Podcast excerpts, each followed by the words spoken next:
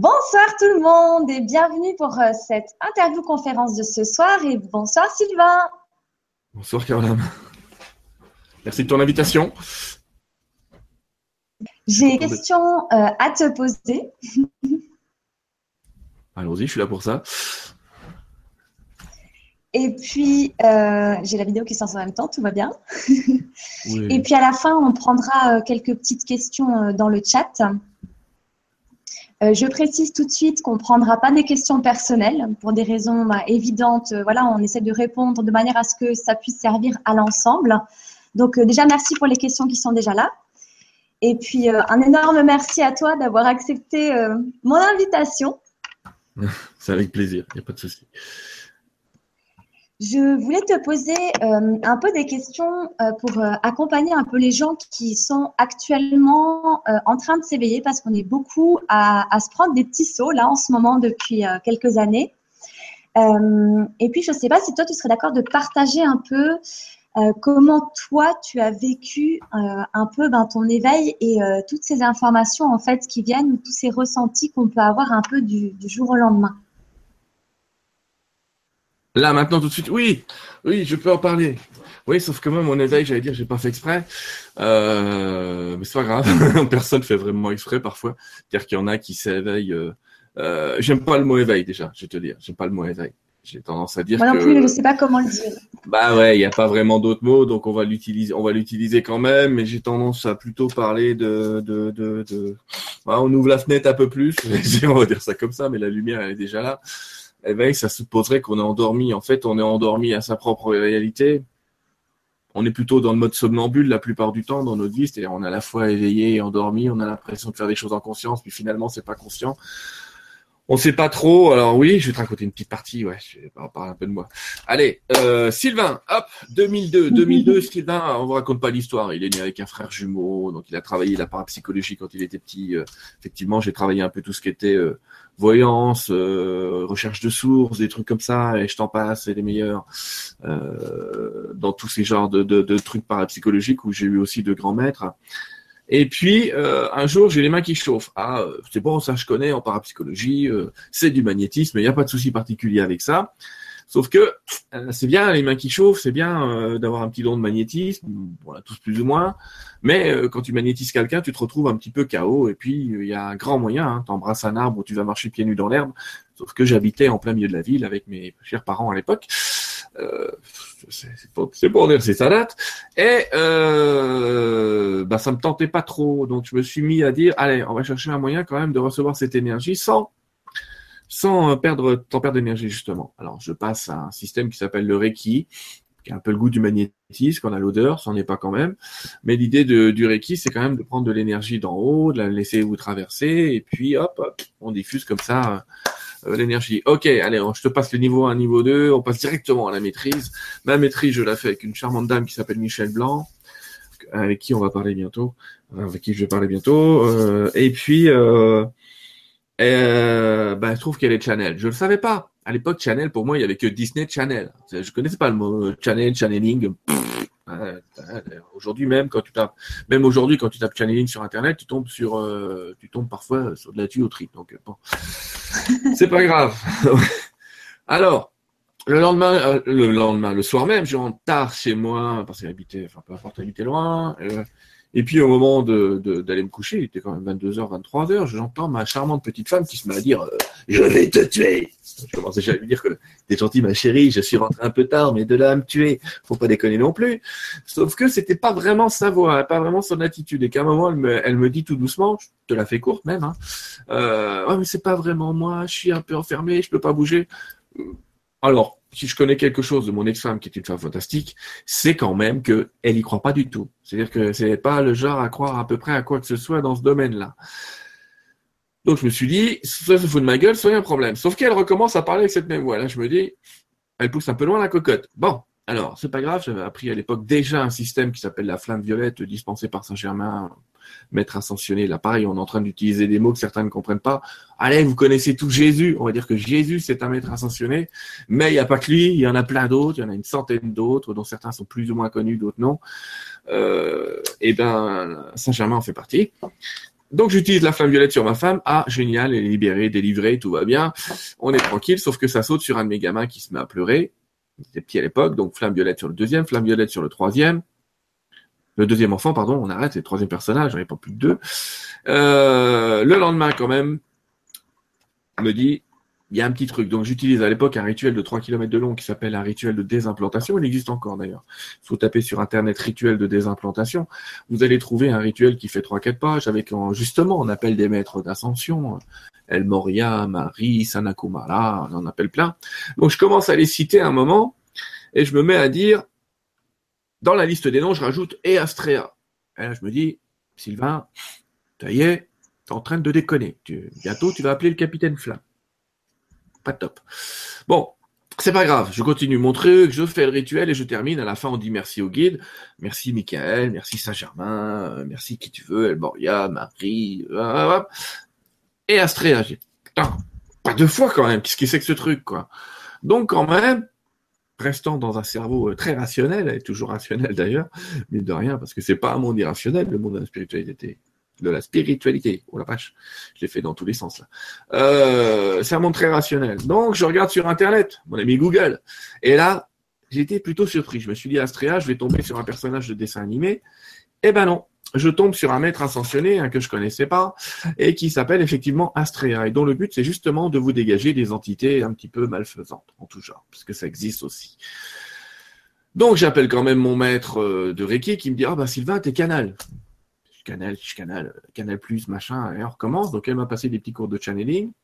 Donc j'ai appris à communiquer avec les plans supérieurs, hein, tout en allant voir quand même quelques psys pour savoir si j'étais pas en train de, de devenir Jeanne d'Arc. Ça tombe bien, elle est vosgienne aussi, mais bon, je voulais éviter le bûcher quant à faire.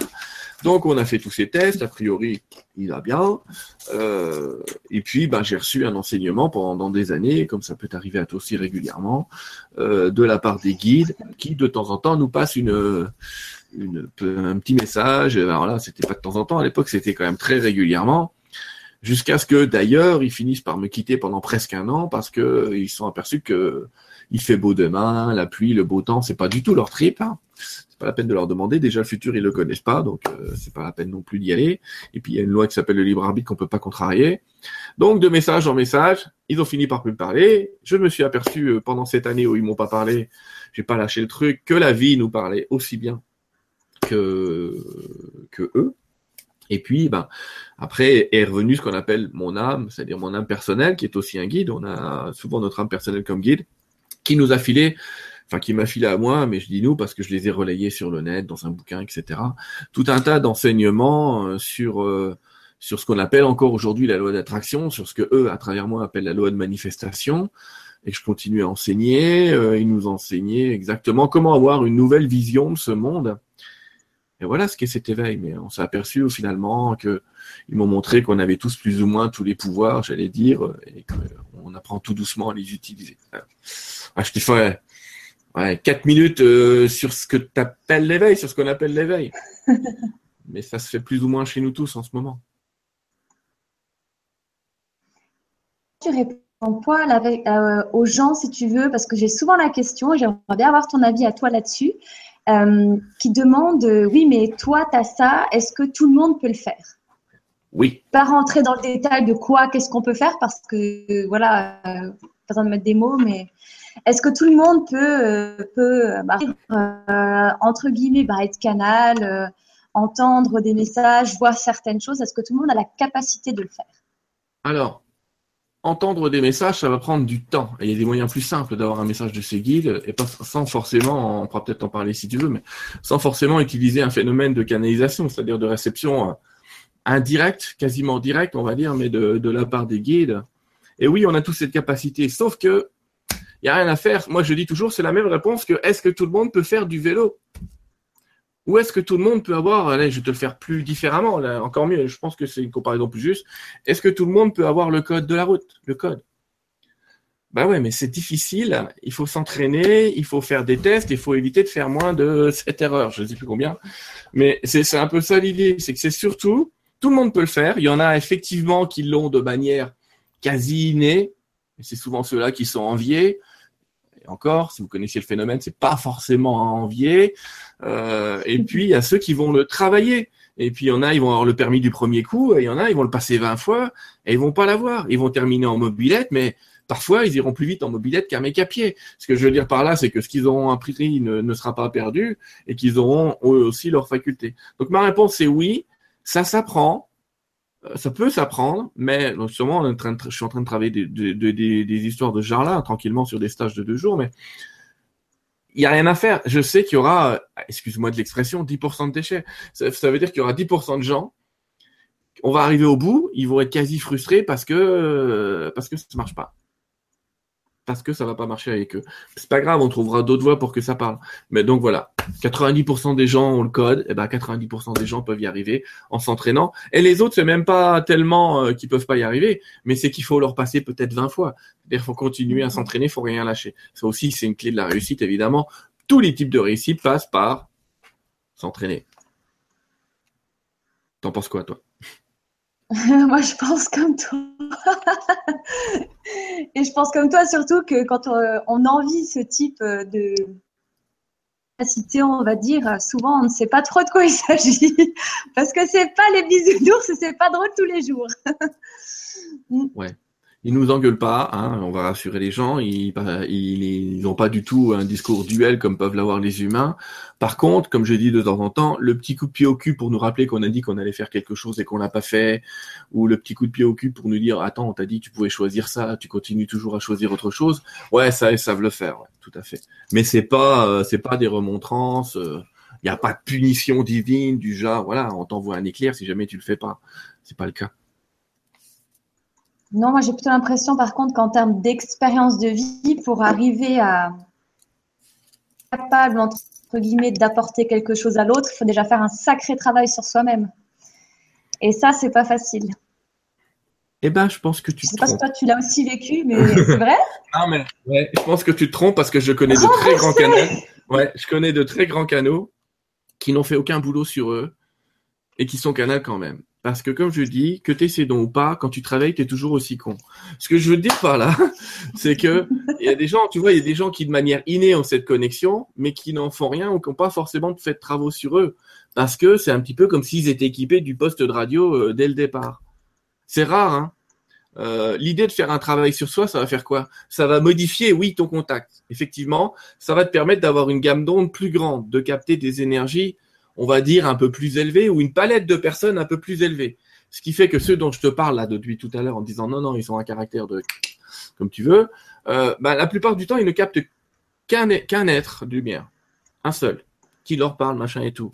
Et ils ont rarement une palette un peu large. Quand tu purifies tous tes canaux, en fait, tu te permets de, j'allais dire, c'est comme dans les jeux vidéo, c'est comme si tu gagnais des points et que tu étais Mario Bros et que tu avais des petites étoiles, là, et plus tu as d'étoiles, plus tu étends ta gamme, et euh, oui, c'est ce qui c'est ce qui s'est passé avec toi, c'est ce qui se passe avec moi. Euh, il y a un an, je captais pas euh, mon copain Ganesh ni ni ses entités, on va dire de l'Inde, Shiva qui est encore derrière moi, d'autres êtres comme ça qui aujourd'hui viennent me parler parce qu'ils sont dans une gamme un peu spécifique, alors que les maîtres d'ascension ou les les anges encore une autre gamme. Donc c'est toujours pareil. soit tu as un instrument avec trois notes, tu te démerdes avec tes trois notes, soit tu commences à étendre ta gamme. Je pense que le travail, oui, il va t'aider dans la gamme, et puis, et puis, il va aussi t'aider à éviter de plonger dans l'abîme de, l'écoute de maîtres qui sont pas vraiment de ce plan, mais qui peuvent être de plans qu'on appelle encore inférieurs, et qui eux auront une fâcheuse tendance à vouloir te diriger, te contrôler et te piquer de l'énergie.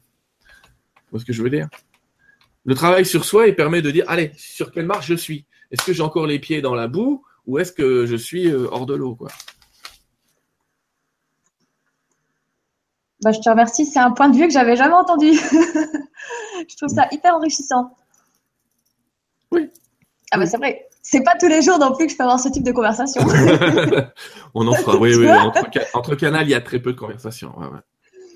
Mm. Le travail sur soi, il te permet de purifier le message, de purifier le passage, euh, et puis de, faut pas oublier que le channeling, tu le sais, c'est un travail de traduction. C'est pas un travail de juste de réception, c'est on traduit quelque chose qui nous traverse. Et ben cette traduction, euh, la traduction, elle n'est pas plus pure que le canal que ça traverse.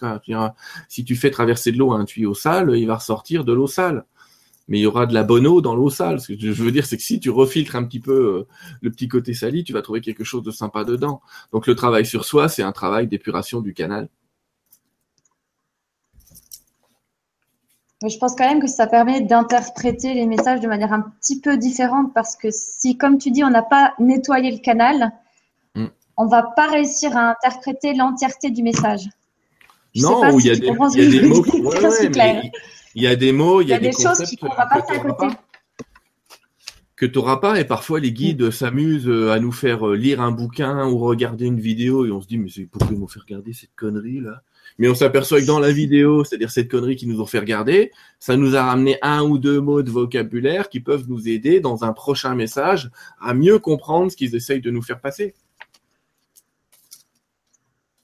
C'est comme les fois où tu tombes sur un message où tu n'es pas du tout prêt à le voir. Il te faut un mois pour t'en mettre et après tu le regardes, tu fais Ah, j'ai tout compris. ça, c'est pas mal aussi. Ouais, tu le laisses un peu de côté. Tu regarderas ça plus tard, ouais, c'est ça. Et pour ça, les vidéos sur YouTube, c'est génial. On peut regarder par après, c'est top. quoi. C'est un super outil, euh, c'est une super aide, je trouve. Ouais, faites-vous une vidéothèque avant que YouTube vous enlève tout ça. Exactement. Et puis, je voulais que tu nous parles parce que j'ai adoré le concept. Tu as parlé euh, du programme. J'adore cette phrase. Le programme, ça ne va pas durer. S'il te plaît. Le programme, ça ne va pas durer. Ah oui, mais on en a plein des programmes. oui, oui, effectivement. Oui, mais celui-là, il est top. Celui-là, il est, celui-là, il est magnifique quand même. Ouais, on va, on va voir si je te le redis de la même manière. Bon, de manière globale, quand on utilise la loi de manifestation, on s'aperçoit que ce qu'on envoie à l'univers, l'univers nous le renvoie en permanence. Donc en fait, si on envoyait tout le temps de l'amour, de la paix et de la joie, je fais un petit résumé, mais on l'explique plus longuement effectivement en conférence, on ne recevrait que de la paix, de l'amour et de la joie. Mais on a cette superbe habitude de s'auto-saboter quelque part. Et puis finalement, ce qu'on envoie à l'univers, il y a toujours quelqu'un qui entend et tout, et qui, euh, je l'ai appelé Roger euh, dans la conférence, mais il y a toujours un petit personnage de l'autre côté qui entend nos pensées et qui les fait travailler. Et effectivement, une des pensées les plus sacrificielles, j'allais dire, euh, c'est celle-là, c'est de se dire, ah, il m'arrive des trucs merveilleux en ce moment, ça peut pas durer. Mais effectivement, ça peut pas durer, ça peut pas durer, parce que de l'autre côté, c'est, oh les gars, vous aurez plein de bonheur là, t'arrêtes tes conneries, hein. stop le bonheur, ça peut pas durer. Donc après, effectivement, les gens reçoivent leur petite merde hein, qui vient d'en haut. Ah, ah, content. Et là, ils sont tout contents et ils viennent te voir en disant, ah, tu vois, je te l'avais dit, ça pouvait pas durer. Donc en fait, c'est le ça veut pas durer, c'est un programme d'auto-sabotage. Mais mesdames, et surtout mesdames, tu vois pourquoi je dis ça, vous en avez un autre le matin dans le miroir. Ce fameux programme où vous vous regardez dans la glace le matin et vous vous dites, oh purée, je ressemble à rien ce matin.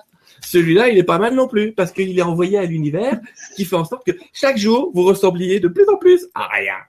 Donc, euh, évitez-moi ce programme, mesdames. Quand vous regardez le matin, vous voyez là huitième merveille du monde. Hein. Tu vois ce que je veux dire? C'est à un moment, on arrête les bêtises. On arrête les bêtises. Parce qu'en fait, tout ce qu'on projette tous les jours, c'est pareil chez les mecs. Hein. Ah, regarde les mecs. Les mecs sont fantastiques. Enfin, fantastiques. Je, je veux pas faire un concours de là, mais je veux dire, fantastique dans la connerie. Je, je c'est ça que je veux dire. Tu vois, le mec se regarde dans la glace, il prend son petit bidon, il fait Ah putain, moi je suis beau quand même. Moi je suis pas mal foutu, tu vois. Là, le mec, tu vois ce que je veux dire dans l'attitude? Euh, Ah, pas mal. Hein. Regarde ça. Je suis bien, bien conservé. Hein. C'est con, mais c'est con, mais c'est ça qui engendre euh, chez la majorité des hommes l'idée que oh, m'en fous, c'est pas grave, elle m'aimera quand même. Et chez les femmes, la majorité de l'idée, c'est oh mon dieu, si j'ai un pet de gras, il va plus m'aimer. Parce que ça, c'est pareil, c'est des programmes qu'on envoie à l'univers. Comme ça, quand t'as un pet de gras, t'as le monsieur qui vient te voir et qui dit mais qu'est-ce qui t'arrive? T'as chopé des poignets Tu vois ce que je veux dire? Et là, en fait, on a toujours raison. Ce que j'essaie de dire par ces programmes, c'est que quel que soit ce que tu envoies à l'univers, tu as toujours raison. Donc, autant lui dire que tu es beau, que tu vas bien, que, que tu leur remercies pour euh, ta super santé. Et puis voilà, le, programme, ça ne peut pas durer. Mais oui, effectivement, bien sûr que si, ça peut durer. Ça peut durer même éternellement. Et c'est ce programme d'auto-sabotage, il est surtout sur la santé. Quand des gens sont en bonne santé et qui finissent par te dire ah, ça peut pas durer. C'est quoi ce truc-là? Tu veux plus être en forme Ben si, mais ça peut pas durer. C'est des programmes aussi qu'on nous met aussi dans l'enfance parce que ces programmes-là, viennent de notre enfance. Ne rêvons pas ne rêvons pas. Imagine euh, Caroline, t'es revenu avec un super bulletin de notes. T'as eu 18 dans toutes les matières, hein, comme d'habitude. Hein. Et, euh, et, là, t'as ta mère qui te regarde et qui fait Mais Caroline, t'assieds pas sur tes lauriers. Hein. Tu continues à apprendre parce que ça va pas durer si tu travailles pas. Là, le programme, il vient de là. Le programme, il vient de là. C'est, il faut travailler comme un fou pour obtenir au moins le même résultat. Encore un autre programme. Il y en a plein des comme ça. C'était ça que tu voulais que j'évoque? Par rapport à ça, j'ai une question qui me vient. Euh, ah. Tout à l'heure, tu parlais de cette expérience que tu as eue euh, avec euh, ta femme à l'époque. Est-ce que tu dirais que cette situation, du coup, tu l'as attirée Je ne sais pas si tu comprends ma question parce qu'il y a beaucoup de gens qui. Il y en a quelques questions sur le sujet. parfois, quand tu commences à avoir des ressentis, tu as ce genre d'expérience et ça a été mon cœur qui te tombe un peu dessus et de ressentis qui ne sont pas toujours très positifs au début parce qu'on ne sait pas trop comment gérer tout ça. Euh, est-ce que tu dirais que du coup, qu'est-ce qui se passe? Comment ça se fait qu'on a ces ressentis-là, qu'on peut être embêté pendant le sommeil ou dans la vie de tous les jours et que ces énergies-là viennent nous embêter? Est-ce que parce qu'on n'est pas prêt ou est-ce que c'est parce qu'on attire ça parce qu'on n'a pas épuré son canal ou tu vois la question Pourquoi on attire ça? Alors tu vas, tu vas entendre plein de versions euh, de réponses à cette question. Et je pense que chacun prendra la réponse qui lui convient chez chacun de tes intervenants euh, futurs. Euh, moi, je pense que l'univers, il obéit à une loi qui s'appelle la loi d'égalité, la loi d'équilibre. Et que cette loi d'équilibre, elle fait qu'il y a autant d'ombre que de lumière. Alors, tant que tu n'es pas, utilisons le même mot, éveillé, cette ombre, c'est un petit peu ton ombre personnelle, on va dire ton caractère. Tes mauvais côtés ou tes bons côtés dans le caractère. C'est un peu ça l'ombre. Mais quand tu commences à être dans, dans des lumières un petit peu spirituelles, c'est-à-dire dans cette vision spirituelle de la vie qui t'amène plein de lumière et plein d'énergie, ben t'es comme un phare. Sauf qu'un phare, ça attire tout un tas de petites bestioles qui se disent oh c'est génial la lumière, je vais pouvoir prendre de l'énergie. ben ces bestioles, que tu le veuilles ou non, elles sont là. Alors soit tu te crées un système d'autoprotection et heureusement on en a un. Déjà à la base, je rassure tout le monde, on a un système d'autoprotection, sinon on sera attaqué en permanence. D'ailleurs, si tu observes l'expérience, la bestiole qui s'attaque à ma femme, si je puis dire, c'est pas attaqué à moi directement. Elle n'a pas réussi. Parce que le taux vibratoire le faisait qu'il ne pouvait pas, pouvait pas me toucher. Mais elle va s'attaquer à ce qui est à côté. C'est vrai que ça, c'est un peu gênant. Et parfois, c'est les familles qui peuvent être attaquées. Est-ce que je l'ai attiré oui, si j'avais des concepts déjà de cette idée de loi de d'équilibre, loi karmique ou machin, enfin tu l'appelles comme tu veux, mais euh, c'est à peu près une, nuance de ça, mais j'avais forcément en moi cette notion d'équilibre. Alors que quelqu'un qui a été éduqué en disant mais tu risques rien, tu risques rien, tu risques rien, les ces entités existeront quand même, mais elle va pas les capturer dans son champ, elle va pas en avoir la vision ou l'expérience, mais elles vont exister quand même. Elles vont exister quand même. Donc mon idée, en tout cas pour l'expérience que j'ai vécue moi, c'est non, j'ai pas attiré ça. Euh, mais la lumière que je déployais ce soir-là, qui était probablement un petit peu plus forte, merci mon maître, que la lumière que je déployais euh, habituellement, oui, a attiré cette énergie euh, assez rapidement, exactement comme un phare. Et plus vous allez produire de lumière, plus ça va produire d'ombre. Ça veut dire que paradoxalement, et c'est là que je dis aux gens, hé les gars, éveillez-vous, ok, mais comme tu l'as dit tout à l'heure, préparez-vous au chantier parce qu'on va passer de la petite cabane en bois euh, à l'immeuble de 23 étages au niveau de l'ego. Hein. C'est-à-dire que là, euh, il y a un moment où vous n'allez plus vous retrouver avec les mêmes problèmes à traiter. Vous allez avoir de nouveaux problèmes à traiter qui sont d'ordre de l'énergie. Vous ne posiez pas avant. Avant, vous vous arrêtiez à « je sais pas ce que j'ai, je suis fatigué aujourd'hui ». Et demain, vous allez comprendre que putain, j'ai quatre bestioles sur les épaules qui sont en train de me sucer de l'énergie. Je fais quoi quoi? On va passer, euh, on passe à un autre niveau d'explication et on travaille un petit peu de manière différente. Mais voilà, donc ce que je peux te dire, c'est c'était dans mon éducation le côté euh, équilibre, donc je me suis donné la possibilité de le voir, mais en même temps, plus c'est lumineux, plus tu as des chances de te faire, à, quatre guillemets à ça, attaquer. Ce sont pas des entités qui forcément nous veulent toujours du mal. Elles veulent surtout de l'énergie. Et on apprend à le gérer après. eh ben déjà, il faut apprendre déjà à le gérer puis à les reconnaître parce qu'elles peuvent aussi utiliser le même canal pour parler. C'est pour ça qu'on dit qu'il y en a certains qui canalisent le bas astral. Et je vais t'expliquer, moi je canalise depuis 2002, ça m'est arrivé pendant quelques mois de, naviguer entre le bas astral et euh, les êtres de lumière. Mais en plus, c'était rigolo parce que c'est les êtres de lumière qui m'ont fait avoir ces expériences pour que je sois capable de reconnaître euh, qu'est-ce qui se passait quand le message venait de là, qu'est-ce qui se passait quand le message venait de là, de manière assez simple, j'explique. Bon, je peux l'expliquer plus longuement, mais dans pas là, pas ce soir, mais dans d'autres moments. Mais globalement, quand c'est des entités de l'astral, euh, vous êtes pompé, si je puis dire. Hein. C'est-à-dire, je suis pas énergétiquement. Hein. Vraiment énergétiquement, vous êtes épuisé, mais alors super rapidement. Euh, et puis les, les, messages, ils viennent un petit peu saccadés, ils viennent en l'impression que les chapitres euh, sont vraiment euh, viennent tout doucement. Euh, et après, on, reconnaît par la fluidité, on reconnaît par l'énergie d'après. C'est pour ça que je me méfie de canal ou même de médium parfois. Et il y en a qui terminent leur séance en disant ah, "On va arrêter, je suis épuisé." Et ben attends, t'es épuisé quand t'es connecté à la Terre, mais si, si t'es connecté à la prise électrique, c'est-à-dire vraiment un courant fort, plus fort que toi, ça va aller. Tu vas ressortir, tu auras presque plus de pêche, quoi. Au moins autant, c'est ce que je dis aux gens. Euh, aujourd'hui, quand je canalise, c'est soit plus, soit moins. Euh, tu l'as vu sur toute une journée. Une journée de conférence, c'est une grande énergie. Mais généralement, je termine avec plus d'énergie euh, que quand j'arrive. C'est juste qu'il faut effectivement après faire un peu de nettoyage dans le corps parce que tu as reçu plein de choses en énergie. Mais il y en a plus. Donc, faut le reconnaître. Oui, on ressent. Apprendre à le reconnaître. Ça se ressent. Ouais. Le corps, quand même, te dit il y a un truc, quoi. Il n'y a rien à faire. Le corps, il répond, il dit il y a quelque chose qui ne va pas. Je voulais te demander, euh, par rapport au contrat d'âme, qu'est-ce que ça englobe en fait et puis comment ça fonctionne un peu en gros? Les contrats d'âme. Ok. C'est bien. On Changeons de sujet. Alors, avec moi, c'est comme ça. C'est pas grave. Avant que vous plongiez dans votre vie, messieurs, mesdames, vous avez fait l'équivalent d'un grand conseil de classe. Imaginez-vous tous autour d'une table avec un grand trou au milieu dans lequel vous allez plonger pour vous incarner. Grand trou lumineux dans un nuage, etc.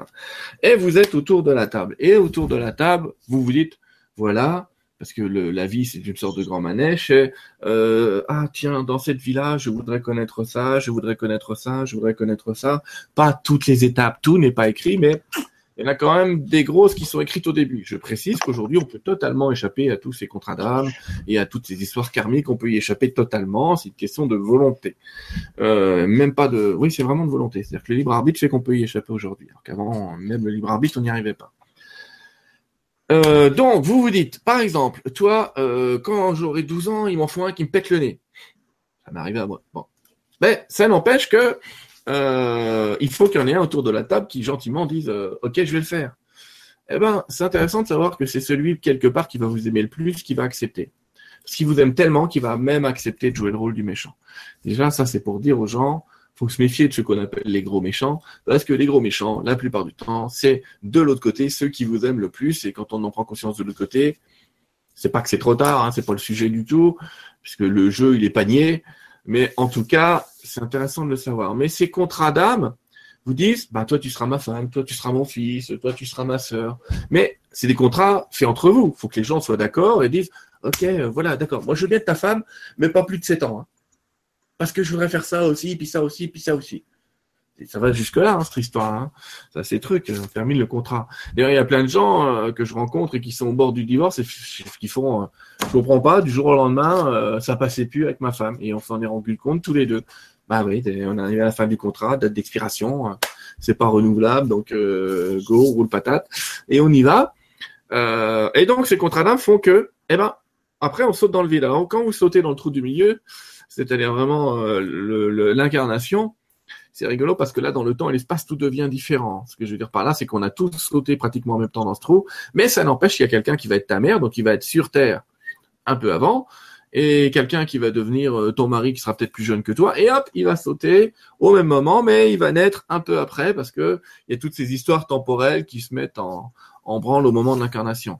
Donc ces histoires de contrat d'âme, c'est je suis lié par telle personne, entre guillemets, par ce contrat pour lui faire vivre ceci ou pour lui faire vivre cela.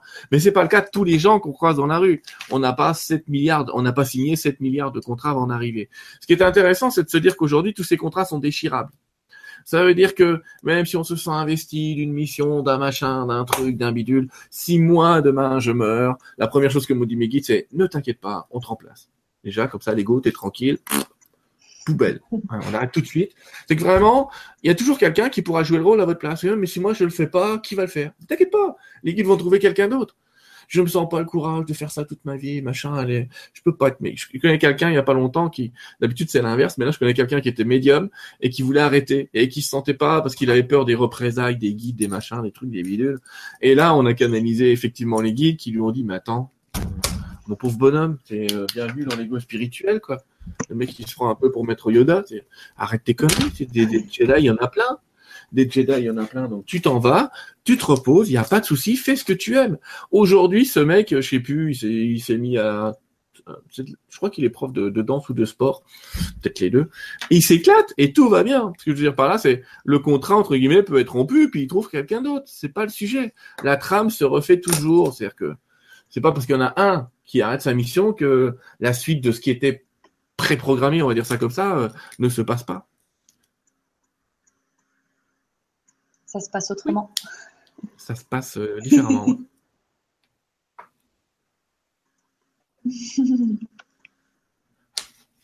La notion qu'on puisse, euh, qu'on puisse changer comme ça si on en a envie. Et je me suis rendu compte en soins notamment que ça arrive comme ça, qu'il y a certaines choses où il y a des situations qu'on penserait, ou des maladies qu'on penserait ne pas pouvoir guérir, et tout à coup, paf, ça part parce que c'est OK. C'est assez impressionnant. Oui. Oui, oui, oui, c'est vrai. C'est vrai, mais ça, on a la chance quand même euh, d'être cette génération de, j'allais dire, de l'après 2012. Et on a la chance de vivre de nouvelles règles. Il y a des trucs comme ça qui auraient pu s'accrocher pendant longtemps et qui aujourd'hui partent tout seuls. Et puis certains détails qu'on pensait enlever très facilement et qui veulent pas partir aussi. Hein. Ça marche dans les deux sens cette histoire. Mais euh, oui, oui, on a la chance d'être à une époque. Euh, allez, j'allais dire que nos contrats euh, sont super souples. Hein. Les contrats d'âme, c'est devenu des CDD, euh, même de, de l'intérim, quoi. C'est-à-dire, on reste si on veut, quoi. Ouais. Non, mais c'est plus souple aussi dans la vie et on s'en aperçoit. On voit bien aujourd'hui qu'avec l'accélération du temps, de l'espace, de l'éducation, etc., les gens aujourd'hui, en une vie, vivent l'équivalent de 5 à 10 vies de nos grands-parents. Nos arrière-grands-parents, euh, le mec il était né, il faisait un métier, euh, il restait toute sa vie dans la boîte, il changeait pas, il avait même pas envie de changer d'ailleurs, qu'aujourd'hui euh, tu restes 15 ans dans une boîte, t'as juste qu'une envie, c'est de te barrer des fois. Et mais on voit bien à quel point ce cycle nous permet de changer. Donc qu'est-ce qui s'est passé? Les contrats sont devenus beaucoup plus compliqués qu'auparavant. Ils ont informatisé là-haut. C'est quoi le truc? Non, c'est pas ça.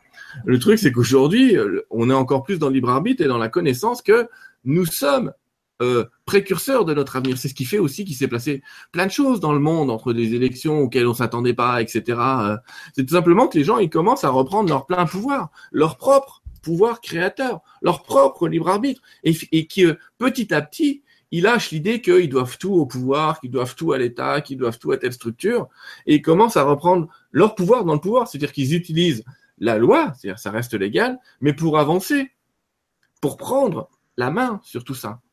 C'est ça qui est génial. Si on utilise notre caddie, pour te le dire autrement, on utilise notre caddie quand on fait les courses et les gens commencent à acheter de plus en plus intelligemment. Euh, il y a 15 ans, Caroline, un, magasin bio, t'en trouvais pas. Ça, c'est sûr. Ah ouais, aujourd'hui, t'en as partout parce que tout le monde achète. en même temps, il y a 15 ans, il y a plus de gens qui faisaient leur jardin aussi, tu me diras. Hein. Mais ce que je veux dire par là, c'est que pour que ces rayons bio atterrissent dans les supermarchés, il a bien fallu qu'il y ait des gens qui achètent dans le caddie, donc ils fassent des nouveaux choix. Mais c'est comme ça pour tout. Quand on fait des nouveaux choix, la société évolue et, fait ses nouveaux choix avec vous parce qu'elle s'adapte. Il y a une histoire d'offre et de demande, elle n'est pas seulement financière, elle est aussi dans l'énergie. Ce que tu fais là aujourd'hui, ce que ce qu'on fait là, c'est-à-dire créer des chaînes sur le net pour euh, diffuser ce type d'informations, ça n'existait pas il y a 15 ans non plus. C'était possible. Déjà, fallait payer euh, le net très très cher. Aujourd'hui, on a de la chance, c'est devenu gratuit. Et puis, euh, il n'y aurait pas eu le public en face de toute façon il y a une adaptation qui se fait.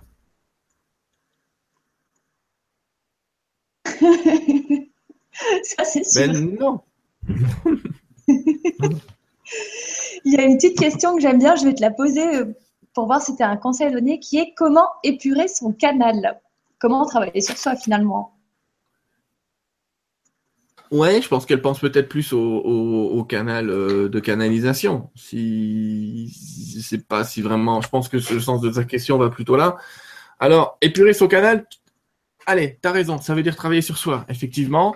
Alors, travailler sur soi, le nombre de techniques est quasiment infini aujourd'hui, donc on va pas, on va pas les évoquer particulièrement. Mais s'il est en train de me dire, de me parler de purifier son canal de réception des énergies qui viennent d'en haut, c'est tout simplement, dites-vous bien que par nous-mêmes, nous ne sommes rien que de petites crottes. Voilà, comme ça, c'est fait. J'ai complété la phrase de Jésus, par moi-même, je ne suis rien, et je rajoute une petite crotte pour que tout le monde comprenne bien. Ce que je veux dire par là, c'est, allez, je vais te montrer un plan. Hop, voici la charte de Saint-Germain. Je la montre souvent, celle-là. Mais en fait, nous sommes le petit personnage qui est en bas de cette charte. Et on veut communiquer avec celui qui est en haut de cette charte. Et on utilise un canal et puis un petit personnage intermédiaire. Mais lui, c'est tout. Celui qui sait, c'est pas nous c'est celui qui est en haut. Donc pour purifier ton canal, fais appel à quelqu'un qui sait déjà le faire. C'est-à-dire que on a une sale manie sur cette terre de vouloir tout faire tout seul. On va absolument c'est ah euh, je vais manger des petites graines, euh, je vais arrêter de boire, je vais arrêter de fumer, machin et tout, ça va aller mieux. Et puis ils le font et puis au bout de 15 ans, enfin ça va pas mieux, puis en plus, tu as envie d'un beefsteak tous les matins, quoi. Euh, enfin, j'en connais des comme ça. Ce que je veux dire par là, c'est, c'est pas comme ça qu'on purifie un canal. Ça aide, bien sûr, à recevoir, encore une fois, une gamme de fréquences, de plus large. C'est sûr que si tu bouffes un steak épais comme ça tous les jours, ce que je déconseille très fortement, la viande en général, mais si tu en manges, j'ai pas de souci.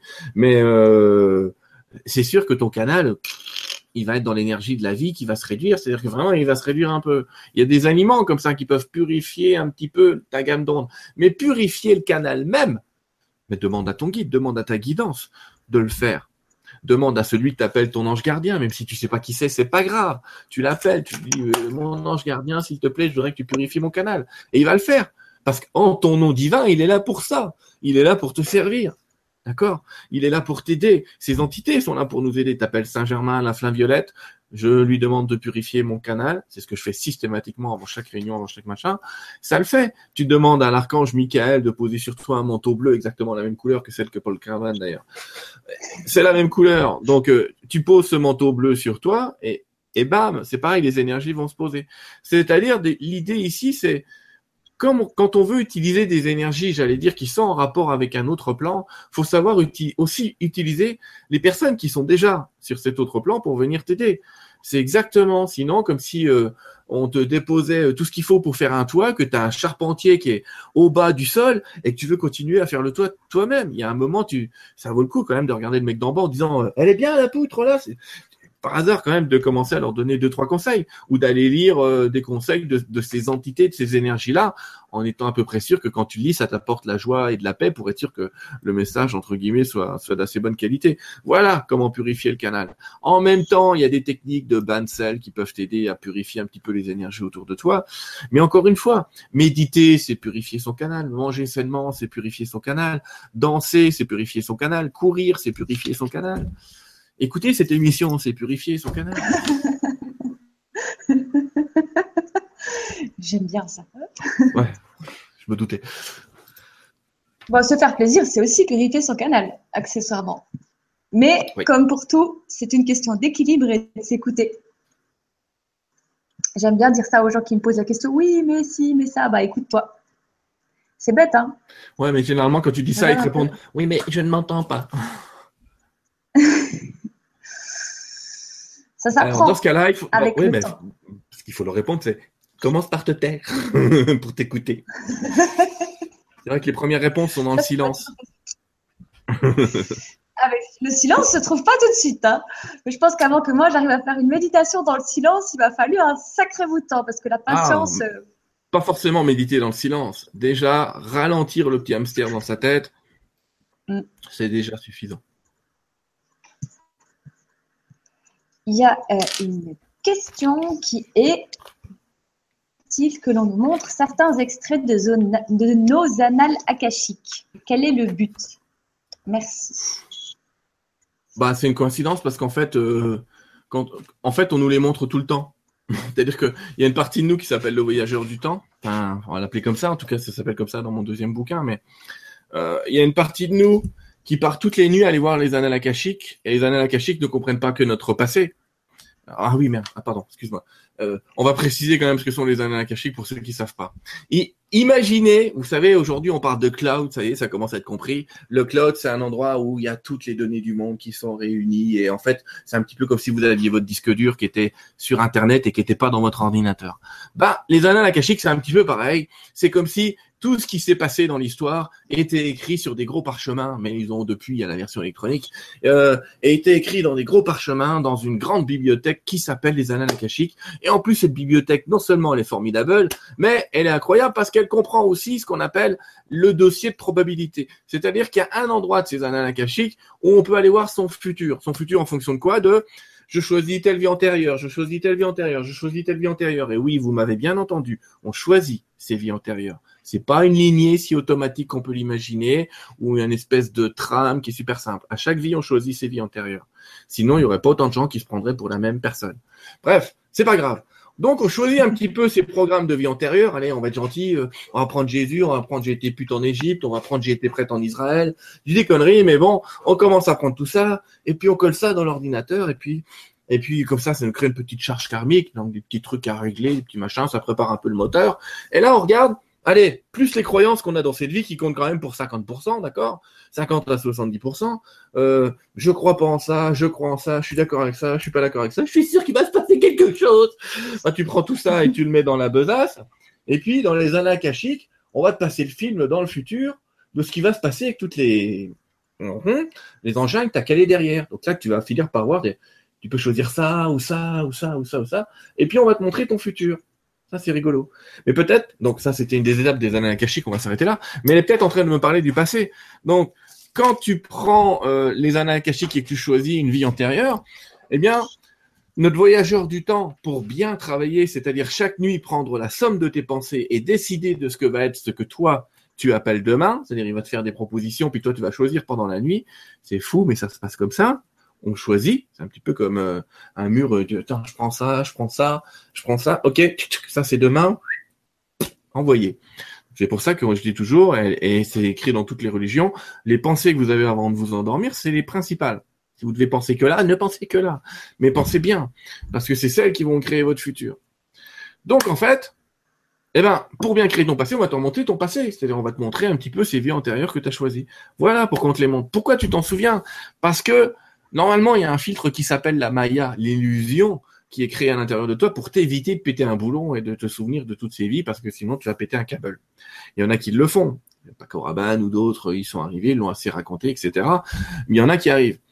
Parce que le filtre, il est un peu fait. Parce que c'est toujours pareil. Il y a des gens chez qui ce filtre, il est plus ou moins fin. Mais pour quelqu'un, et c'est le cas de celle qui est en train de nous écrire, qui a un petit don de voyance à l'intérieur d'elle, c'est ni plus ni moins que ça. Une petite capacité à faire un trou dans cette Maya et à jeter un œil aux Ananakashik en plein jour, eh ben, ses souvenirs comme ça, le lendemain matin, elle va se réveiller avec euh, le souvenir du truc alors qu'elle devait pas. Normalement, on devait tout effacer, mais non, c'est encore le bordel. Elle arrive le matin, puis elle a encore des petits morceaux de ce truc-là. Et souvent, on a des rêves comme ça où on a un petit morceau de ces ananakashiques et deux secondes plus tard, on est chez le voisin, trois secondes plus tard, on est dans l'espace, parce que c'est un gros bazar qu'il n'arrive même plus à trier. Mais globalement, c'est un souvenir de ce voyage que tu as fait euh, pendant la nuit qui te revient. Ça arrivera pas chez tout le monde, ça arrivera chez des gens qui ont justement, j'allais dire, presque ce potentiel de, de, lever le voile de l'illusion. Voilà. On fait que des petits trucs, hein. on va pas trop trop en profondeur, mais c'est ça l'idée. Mhm. On a une autre question euh, qui est de la bonne manière.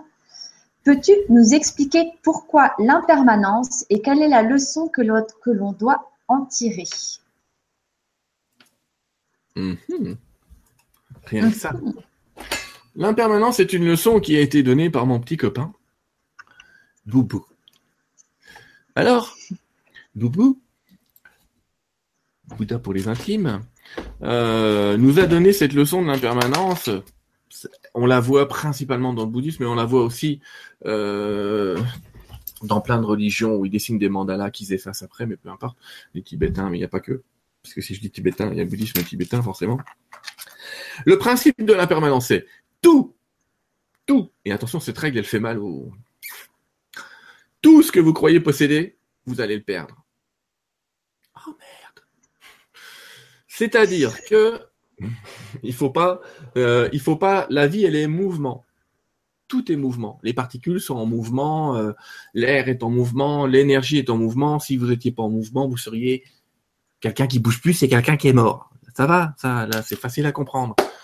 Mais euh, la vie, elle, est, elle, est, elle est vraiment ce mouvement. C'est-à-dire que si on veut la caler dans une expérience, c'est oh, maintenant j'ai une femme super, une maison super, une voiture super, un métier super. Je bouge plus. L'univers va vous laisser un petit peu tranquille. Hein. Vous allez vivre des vacances pendant 21 euh, jours. Ça va être le top. et il va rien se passer. Mais au bout de 21 jours, c'est Attends, il n'y a, plus personne, il est mort, il est pas mort, qu'est-ce qui se passe là? Euh, Va voir. Donc, euh, bref, imaginez, et vous atterrissez en bas, mais il est plus dans le mouvement. Je dis, mais s'il est plus dans le mouvement, faudrait qu'il meure, faut qu'on l'arrête. Et là, on regarde un petit peu dans la mémoire, dans l'esprit de cette personne, et non, elle veut rester vivante. C'est-à-dire que sa croyance qu'elle veut rester vivante, elle est bien profonde, elle est bien bien marquée. En je veux rester vivant, et je veux que ça, ça reste exactement comme ça, et que ça bouge pas. Mais sauf que ça, c'est c'est pas une expérience exactement comme si tu allais à Disneyland, que tu étais devant le château de la princesse et que tu regardes les Oh, c'est beau. Oh, c'est beau. Oh, c'est beau. Oh, c'est beau. Oh, c'est beau. Oh, c'est beau. Il y a un moment, il y a quand même quelqu'un derrière qui a envie de faire un peu le parc et qui va dire Eh oh, ça te dérange si on se tape un manège? Non, je veux pas, c'est beau. C'est beau, c'est tellement beau. Mais c'est un peu comme ça pour euh, les guides. Donc, quelque part, eh ben oui, on va t'envoyer un petit événement pour te secouer. On va te montrer que tu ne dois pas considérer les choses, notamment, hein, j'explique, notamment matérielles comme étant un dû, parce qu'elles ne sont qu'une illusion. Et si tu accordes ton pouvoir à l'illusion, tu peux pas te réveiller et t'éveiller à la conscience que tu es plus que ce que tu possèdes. Tu n'es pas ce que tu possèdes. Tu n'es même pas, euh, tu, t'es pas ce que tu as. Tu es ce que tu es. J'allais dire, tu es ce que tu fais. Tu es l'action. Tu es le mouvement. Tu es cette énergie. Et c'est plus vrai que tu es cette énergie que de dire que tu es le propriétaire de ta maison. C'est pas vrai. Ça, c'est le personnage, c'est l'illusion du personnage. C'est ton ego qui croit qu'il a, qu'il a une maison. La vérité, c'est que tu as un château de sable illusoire, qui te plaît bien comme un nouveau jouet, tu as envie de garder ton nouveau jouet, tu as envie de jouer avec, c'est une évidence. Mais cette règle de l'impermanence, elle nous place en mouvement, donc elle nous place tout le temps dans une dans dans, dans une situation de déséquilibre permanente pour bah pourquoi? Pour apprendre à aimer un peu plus, parce qu'il faut pas oublier quand même le sens de cette vie, cette fameuse mission qu'on a tous. On n'a pas tous une mission, hein, d'ailleurs aussi. Euh, euh, voilà, et la mission, la seule et l'unique, c'est d'aimer, d'aimer l'expérience d'aimer le parc, d'aimer tout le parc d'attractions, et pas seulement le truc de chez Blanche-Neige. C'est pas Blanche-Neige d'ailleurs, c'est euh, le château, c'est la Belle au Bois dormant. Bref, euh, on n'est pas là que pour aimer une partie du parc, on est là pour aimer tout le parc. Sauf qu'il faut en expérimenter un maximum de ce parc. Et en un jour, c'est-à-dire en une vie, tu n'auras pas le temps de faire tout le parc. Donc, on te fait un petit peu bouger, puis on t'amène d'un morceau du parc à l'autre tu pourras revenir à ton ancien manège et à nouveau être propriétaire d'une nouvelle maison, machin et tout, euh, parce que tu aimes bien l'idée d'être propriétaire d'une ancienne maison, etc. Mais à chaque fois, tu devras considérer que si tu sens le vent qui t'amène ailleurs ou des vents contraires, c'est que l'univers est en train de dire ah ça je dois changer ma manière de vivre dans cette maison, soit ma manière de vivre mon travail. Il y a des tas de gens ah c'est génial pendant trois ans j'avais plein de clients aujourd'hui j'en ai plus, mais c'est parce que euh, il y a un moment il faut changer la manière dont le produit est vendu, la manière dont il est donné aux autres, la manière que tu as de le donner parce que si moi je faisais euh, la même conférence à chaque fois, la chance elles sont toujours différentes, mais si on faisait toujours le même truc, les gens viendraient un an, puis la deuxième année il n'y a plus personne qui vient parce que voilà ça va, son truc je l'ai vu, c'est bon.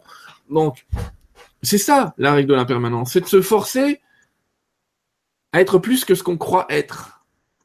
C'est vraiment ça l'idée. Se forcer à être plus que ce qu'on croit être. Et on se dépasse, et encore, et encore, et on a des gens qui disent, ah, je pensais pas que je réussirais ça, je pensais pas que machin, je pensais pas que je survivrais à ça. Mais la règle d'impermanence, elle implique ça. Alors, elle implique pas forcément des malheurs. Ça, c'est très important de le dire. Cette règle-là n'implique pas des malheurs. Elle implique qu'il y a toujours des petites épreuves qui vont arriver dans la vie. Mais que c'est toujours nous qui allons choisir comment on va les voir. Comme une montagne ou comme une taupinière. Ça, c'est notre choix. Ça, c'est notre choix personnel. Mais ça fait aussi partie de la règle d'impermanence de se dire, il y aura toujours un tout petit truc qui va, qui va accrocher. Et, et là intervient d'autres données. En tout cas, pour la règle d'impermanence, voilà, c'est, voilà ce qu'il en est à travers. Tout ce que je dis là, en fait, c'est euh, une espèce de condensé de ce que me disent les guides depuis des années. Hein. Mais cette règle d'impermanence, c'est vraiment pour nous forcer à être plus que ce qu'on croit être. Je crois que c'est les mots qui vont bien. Être plus que ce qu'on croit être. Ça me parle bien en tout cas. Moi, je l'ai aussi bien vécu, ça c'est sûr. Je l'ai super bien vécu, moi, cette règle de l'impermanence. Mais j'ai trouvé ça génial parce que ça nous fait aussi, euh, comme tu dis, euh, nous reconnecter à l'essentiel finalement. Quand on perd certaines sécurités euh, qu'on pouvait avoir avant ou que finalement, ce qui nous semblait être nécessaire et primordial et, et, vital, finalement, on le perd et on arrive à vivre sans et on se rend compte que ce qui on est vraiment à l'intérieur et ce qui est le plus important, c'est pas ça et qu'on arrive très bien à vivre sans. Et euh, c'est très enrichissant finalement. Sur le moment, c'est pas toujours très drôle, mais c'est hyper enrichissant. Et en tout cas, pour ma part, ça a été une forme de liberté après de, de pouvoir dire oui, j'apprécie cette chose, que ce soit matériel, l'argent ou peu importe. Je l'apprécie, je la regarde positivement, mais si demain je la perds, je vais gérer. Je peux vivre sans. Une sorte de liberté, je trouve, de, de mouvement comme ça, qui fait que peu importe le mouvement qui viendra, on arrive à, on sait qu'on va réussir à, se retourner entre guillemets. Ouais, si tu te bases sur des valeurs d'être, oui. Ouais, ouais. Oui. Il y a des tas de gens qui vivent cette expérience. Euh, tu sais, euh, ils passent leurs vacances dans un mobilhome. Et puis, euh, au bout d'un mois dans un mobilhome, ils s'aperçoivent qu'ils pourraient vivre dans un mobilhome. Et qu'ils sont pas obligés d'avoir une baraque de, de, de 120 mètres carrés pour commencer à se sentir bien parce que dans le mobilhome finalement ça allait bien et puis que finalement ça les obligeait à sortir, à aller dehors et à, faire autre chose que, que de s'installer dans un confort qui, reste quand même très artificiel. On est heureux dans sa vie quand on base sa vie sur des valeurs qui sont des valeurs d'être et comment je veux me sentir et pas où je suis, avec qui je suis ou ce que je fais, mais c'est comment je veux me sentir. Et je sais que je peux me sentir bien dans des petits espaces, mais il faut le vivre à un moment. Je suis pas en train de dire qu'on devrait tous habiter dans des mobilhomes. Hein. Détendez-vous, monsieur, dame. Ça va bien se passer. Ce que je suis en train de dire, c'est que si on est basé sur l'idée de ben, je, mange, j'ai un toit euh, et j'ai ma propre vie interne, ça va. Ben, on se contente plus de petites choses et du coup tout devient un émerveillement et s'il y a plus, ben c'est bonus. Ouais, c'est bonus. Ça c'est chouette. Il faut savoir dire merci au bonus hein, et surtout pas le ça ne peut pas continuer. oui, alors euh, moi j'aimerais bien que tu nous parles un peu de la gratitude justement parce que euh, c'est quelque chose d'assez important. J'ai un peu de peine moi à le mettre en place au début et euh, tu avais une manière d'en parler que je trouvais vraiment intéressante si tu veux bien la partager un peu. Comment tu mets la gratitude dans ta vie ou comment tu, vois ce que je veux dire? Comment instaurer... Je, ne connais même pas mon propre discours, mais je vais te parler de la gratitude. tu vas me dire si on parle de la même chose. Euh, quand vous faites des vœux à l'univers et que vous lui dites je veux, je veux, je veux, je veux, je veux, vous allez continuer à renforcer votre, votre vouloir. Mais cette force de gratitude, en fait, quand on l'envoie à l'univers, on confirme qu'on est déjà bien, donc l'univers va nous le confirmer chaque jour. En fait, l'idée générale de la loi de manifestation, c'est quoi que tu penses, t'as raison. Et ça, c'est très important. Alors que je parle de la force de gratitude, je l'exprime peut-être différemment en disant, attention, souvenez-vous, une pensée positive viendra effacer dix pensées négatives. Et là, on se dit, oh, génial, c'est super, ma vie va être formidable. Et non, parce que t'en as plein qui sont déjà en train de t'écrire, mais je suis positif tous les jours, il m'arrive que des merdes. Non. Pourquoi je dis ça? Parce que c'est pas vrai, vous n'avez pas de pensée positive sur ce que vous avez. C'est-à-dire, il y a très peu de gens qui passent un petit peu de leur temps par jour pour remercier des choses simples que vous avez. Regardez votre main. Est-ce que tous les matins, vous dites à votre main, génial, merci d'être là. Non. Mais si demain, vous coupez le petit doigt là, un tout petit peu, un tout petit peu, messieurs, hein, vous n'allez pas mourir, n'ayez pas peur. Mais euh, qu'on colle le petit doigt comme ça, avec du scotch, mais 15 fois par jour, tu vas dire, mais mince, ça me fait chier, euh, j'arrive pas à avancer, je peux pas capturer ça, j'arrive pas à prendre mon pas, je peux pas manger, je peux pas balayer, je peux rien faire. C'est-à-dire que quand ça va pas, 10 fois par jour, vous dites à l'univers que ça va pas. Donc l'univers entend, ça va pas, ça va pas, ça va pas, ça va pas. Il y a un moment, ça fait comme des post-it. Hein. On finit par les accumuler, on se dit, oh, c'est rien, j'ai juste dit dix fois par jour que ça va pas. Sauf que si vous regardez dans l'univers, dans une autre sphère temporelle, ça va, quoi. C'est bon. On peut envoyer les merdes, tout est prêt. Ce que je veux dire par là, c'est à force de dire que, oui, mais il y a ça qui va pas, mais c'est rien. Oui, mais il y a ça qui va pas, mais c'est rien. Oui, mais il y a ça qui va pas, c'est rien. Oui, mais il y a ça qui va pas, c'est rien. Continuez à jouer de l'accordéon comme ça, les gars. Si un jour vous n'entendez plus la musique, faut pas vous plaindre. Ce que je veux dire par là, c'est, c'est évident que toutes nos pensées sont des petits post-it qu'on envoie à l'univers et qu'au bout d'un moment, les mecs, ils en ont un petit peu à la casquette d'avoir tout le temps le post-it du euh, euh, euh, j'aime pas mon travail. Tu vois ce que je veux dire hein J'aime pas mon travail. J'aime pas mon travail. Et puis les gens, ils terminent avec 40 post-it sur la tronche. Hein, puis généralement, après, il m'appelle, il faut que je comprends pas, je vois plus rien, faut que tu m'aides et tout. Et ben, des post-it. Mon boulot, ça consiste à trouver des post-it des gens, c'est-à-dire à se demander quelles sont leurs pensées euh, permanentes et régulières. D'accord? Elles sont dangereuses parce que généralement, il y a beaucoup de... Justement, le post-it, c'est typique du... Je... Faut pas que j'oublie ça, faut pas que j'oublie ça. Tu connais ça, dans le boulot, euh, faut pas que j'oublie ça, puis faut pas que j'oublie de poser la question. Ah, je comprends pas, ça va pas. Tac, tac, tac, tac, tac, à force d'accumuler des trucs qui vont pas... Euh, euh... Bon, la force de gratitude, elle va être entendue par l'univers. Encore une fois, si vous passez votre journée à dire Ah putain, encore l'autre con. Au hasard, je dis ça, mais euh, les collègues de boulot, vous voulez pas voir ou je sais pas quoi. Ben, vous faites, vous continuez déjà à lire à l'univers que cet homme est pas top et c'est dommage pour lui, mais malheureusement, je vous rappelle qu'on est co-créateur et que quand vous dites quelque chose de quelqu'un, vous lui envoyez cette énergie à lui. Donc vous venez de le transformer en encore plus bête que vous croyez qu'il l'est. Donc on est mal. Euh, c'est bête. C'est vraiment dommage. Ah ouais, ouais, c'est dommage parce que ça renforce le handicap, c'est ce que je dis toujours. C'est pour ça que je dis, la première chose que je dis, c'est arrêtez de voir les handicapés comme des handicapés. Les handicapés, c'est vous. Donc maintenant, stop. Arrêtez vos bêtises. Eux, ils sont à 100% de ce qu'ils peuvent faire. Vous, non. Donc, euh, ils vivent plus intensément que vous. Vous, non. C'est ce que je veux dire? C'est pour ça dire, allez, recadre-toi un petit peu. Donc, les pensées positives, c'est, bah, merci pour ce corps. Merci pour ces moments, merci pour. Ah, je suis désolé, euh, tu bois un petit verre d'eau, euh, voilà, cool, machin.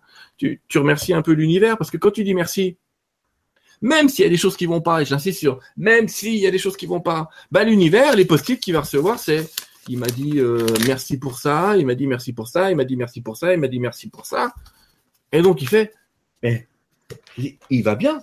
On lui a envoyé une merde la semaine dernière. Eh ben, eh, il dit qu'il va bien. Il remercie, donc il dit qu'il va bien. Ah oui, mais on lui envoie une grosse Bon, on s'en fout, tu le guéris, tu te démerdes, tu fais ce que tu veux, mais il va bien. C'est-à-dire que paradoxalement, plus tu vas être dans la force de gratitude et plus tu vas guérir ta vie. Il y a quelqu'un de très célèbre qui s'appelle Louise Hay, qui a écrit d'ailleurs un bouquin qui s'appelle You Can Heal Your Life. Vous pouvez guérir votre vie. Vous pouvez guérir votre vie. Ça a d'ailleurs été un des premiers euh, livres sur la loi d'attraction. Pour dire vraiment que cette force qui aide à guérir sa vie, c'est la force d'impulsion, la force de vie, la force d'amour, la force de joie pour ce qui est déjà là, pas pour ce qui sera là demain. Si vous continuez à me dire, euh, je serai heureux quand j'aurai une nouvelle voiture, quand j'aurai une nouvelle femme, quand j'aurai un nouveau salon, quand j'aurai un nouveau ordinateur. C'est jamais là. Soyez heureux pour ce que vous avez et l'univers vous enverra plus que vous pouvez l'imaginer. La loi d'abondance, elle est faite comme ça. Ça veut dire que plus vous considérez que vous avez de choses, plus on vous en envoie. Moins vous considérez que vous avez de choses, c'est tu sais, c'est ceux qui disent Ah, j'ai pas de sous, euh, ma maison est en train de s'écraser, euh, ça vient juste, ma femme va se barrer. Ben oui, évidemment qu'elle va se barrer. Tu m'étonnes, tu le répètes tous les jours. Sylvain, qu'est-ce que je peux faire pour pas qu'elle se barre? Ben, Enferme-la, parce qu'avec ce que tu penses, c'est pas possible. Elle va se barrer. À un moment, faut arrêter la sphère de négativité. Et euh, je me souviens en coaching avoir monté des gens qui étaient quasiment, entre guillemets, à la rue, en leur disant Stop Stop Parce qu'on la sent, cette spirale du les huissiers vont venir, etc. Parce qu'il y a des gens qui sont dans des vraies situations vraiment dramatiques, hyper, hyper dramatiques. Et s'ils nous écoutent ce soir, merci de le faire gratuitement, Caroline. Vraiment, s'ils nous écoutent ce soir, le message qu'on leur donne, c'est Hey, on se bouge les doigts du cul, vous inquiétez pas, ça va bien se passer. Observez, soyez positifs. Merci pour le soleil. Merci pour votre santé. Merci pour ce petit toit. Certes, il serait mieux s'il y en avait un grand, mais paf, paf, paf, allez, souriez aux gens que vous allez voir, mais vous vous rendez pas compte comme les miracles vont arriver. Oui, mais si c'était comme ça, ça se saurait. C'est pareil, ça c'est une pensée négative, donc vous me l'enlevez, vous passez à autre chose, et vous allez voir que c'est vrai, vous vous contentez pas de cette phrase qui est terrible, qui est si c'était aussi simple, ça se saurait. Parce que cette phrase-là, elle vient compliquer toutes les lois de l'univers pour vous on peut obtenir des choses de manière super simple, sauf quand on se les complique, sauf quand on continue à répéter toute la journée, si c'était aussi simple, ça serait. Parce qu'on crée une vie qui est très compliquée et on regarde les autres, on se dit, mais je comprends pas. Pour toi, tout est simple, alors que moi, tout est chiant. Oui, oui, mais si le mec, il a passé sa journée à dire, tout est compliqué, c'est pas si simple, il ne fait, il fait face à ça, et quelqu'un d'autre qui a le même truc, c'est super simple. Tu vois ce que je veux dire? Donc, encore une fois, c'est ce qu'on envoie. C'est ce qu'on envoie tous les jours à l'univers qui, est ce qu'on va devenir, j'allais dire. Soyez ce que vous voulez devenir. Soyez dans l'état que vous voulez devenir. Dans l'être, c'est possible. Peut-être que dans l'avoir, c'est pas possible pour ceux qui ont vraiment des soucis. Mais dans l'être, c'est tout à fait possible d'être ce qu'on veut ressentir, de ressentir les choses déjà présentes avec une grande force de gratitude. Et ça marche. Ne me croyez surtout pas. Faites-le. En tout cas, ça a marché pour moi. je suppose pour toi aussi. Oui, oui. Franchement, oui. Oui, oui. Évidemment que je j'ai été mon premier testeur dans ces histoires-là. Oui, oui. Et je suis encore, hein. de tous les jours. Hein. Tous les jours, je me capte avec des pensées que je ne devrais pas avoir. Hein. Donc, euh, tous les jours, on travaille. On s'ennuierait sinon en même temps, hein, franchement. on n'aurait plus rien à apprendre, on serait là comme ça. Oui, oui. heureusement. Oui, oui, c'est vrai. Il y a un petit message qui demande si tu as un message de Saint-Germain. De Saint-Germain. Eh bien, non. Je vais te dire pourquoi. Parce que je n'ai pas un bouton qui est écrit Saint-Germain ou quand j'appuie dessus, Saint-Germain, il est là. Et ça, c'était. Je peux te passer un message en canalisation si tu veux, on le fait. C'est pas un, c'est pas un souci, ça. Euh, c'est toi qui vois. mais non, euh, moi c'est égal, mais en plus, euh, en plus, ça me donne envie de te donner une autre question qui va avec et qui va très bien. Pourquoi la voyance n'est absolument pas fiable? Ça va très bien ensemble, en fait, je trouve. Ah. Bon, j'essaie de faire un rapprochement. En tout cas, on ne peut pas demander un message de Saint-Germain parce que euh, les guides, ils sont libres aussi de venir ou de pas venir. Et il suffit pas que je l'appelle en disant Saint-Germain, viens parler, mon pote. En tout cas, à travers moi, ça se passe pas comme ça. C'est-à-dire que on a fait un petit deal avec eux. À une époque, ils parlaient tout le temps.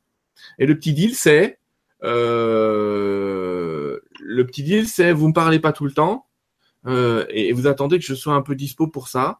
L'échange, c'est bah, c'est pareil pour eux. C'est-à-dire que faut pas, j'allais dire, les guides sont occupés, hein. Et ils attendent pas des coups de fil toute la journée. Donc euh, ils ont ils font des trucs de l'autre côté. Donc euh, ils se pointent quand ils ont envie de se pointer. Et je sais jamais moi quelle quelle énergie vient, mais je ne peux pas dire donne-moi un message de telle personne ou telle personne ou telle personne. De surcroît, les guides détestent ça parce que ça veut dire qu'on répond à l'ego. Et s'il y a une chose que n'aiment pas les guides, c'est répondre à l'ego. C'est-à-dire dire je veux que ce soit lui qui vienne me parler, j'en suis digne. C'est lui qui parle. Mon copain l'ego.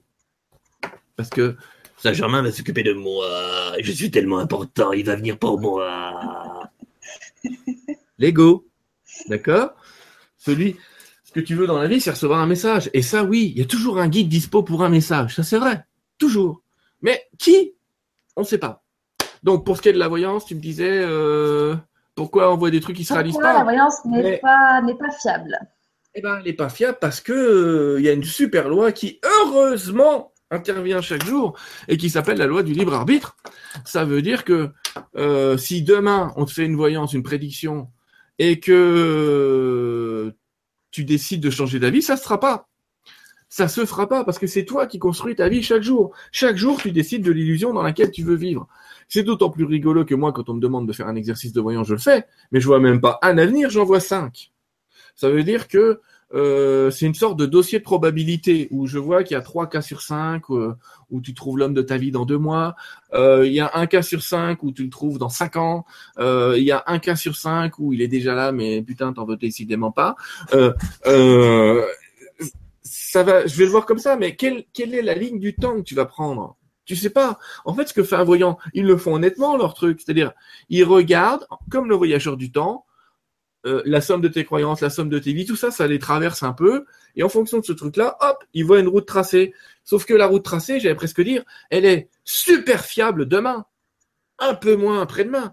Un peu, un peu moins après-après-demain. Et d'ici un mois, c'est carrément super volatile. Parce que chaque jour, tu vas avoir des pensées qui peuvent se diriger dans un sens, dans un autre sens. Et parfois, il arrive qu'on soit dans ce qu'on appelle une prophétie auto-réalisatrice. Elle m'a dit que, donc il va m'arriver. Donc on dirige toute notre pensée, toute notre conscience vers ce qu'elle m'a dit. C'est pour ça que je dis n'accordez jamais de pouvoir au voyant. C'est bien, c'est un exercice intéressant, mais pour autant, dans ce qu'il vous a dit, n'accordez pas de pouvoir euh, à cette personne. Euh, voyez les choses euh, comme vous voulez. J'ai tendance à dire, allez, balayez négatif, puis prenez ce qui est positif, parce que ça peut marcher aussi.